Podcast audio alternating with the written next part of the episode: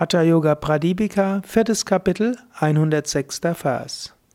Sankadundhupi nadam cha nashrunoti kadachana kashtava jayate deha unmanyavastaya dhruvam. Wer im Unmani Avastha ist, im höchsten Bewusstseinszustand, der hört kein Lärm, weder von einem Muschelhorn noch von einer Pauke. Sein Körper wird bewegungslos. Hier beschreibt Svatmarama hm, die Tiefe der Meditation. Es ist möglich, so tief in die Meditation hineinzugehen, dass du nichts Äußeres mehr hörst, dass dir nichts mehr etwas ausmacht. Es gibt ja inzwischen auch viele Studien an Yogis, die in Samadhi eingegangen sind oder die im Samadhi sind.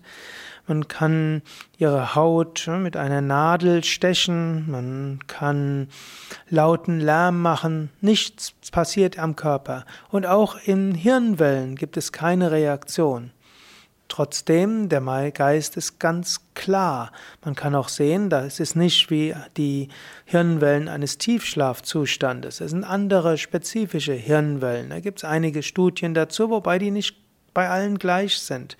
Was gleich ist, der Körper ist bewegungslos und die Hirnwellen werden nicht beeinflusst durch äußere Einflüsse. Ja, und das heißt eben, der Geist ist ruhig. Die tiefe Meditation führt zur Transformation, führt dazu, dass du erfährst, wer du wirklich bist. In der tiefen Meditation macht dir nichts Äußeres mehr aus. Du kannst das auch im Alltag anwenden. Solange dich äußere Dinge zu sehr stören, dort bist du noch nicht so in die Tiefe gegangen. Einem Swami Vishnu Devananda, der Meister, bei dem ich gelernt hatte, hat mal gesagt, ein, jemand, der wirklich im Yoga verankert ist, der kann auch direkt neben einer Straße und neben einer Autobahn genauso gut meditieren wie in einer Höhle.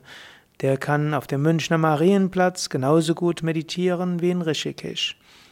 Du kannst es auch als Aufgabe annehmen.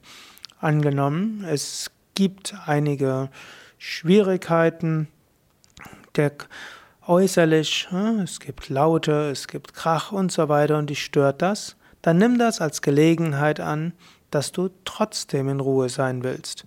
Und angenommen, es gibt verschiedene Gerüche, die nicht so schön sind, wenn es nicht möglich ist, diese zu ändern, dann nimm es als Gelegenheit an, Ruhe des Geistes zu entwickeln. Und angenommen, auch das, was du siehst, passt dir nicht und du kannst es nicht ändern, nimm es als Gelegenheit, Ruhe des Geistes zu entwickeln, egal was äußerlich so geschieht. Nimm alles an als Gelegenheit zum wachsen.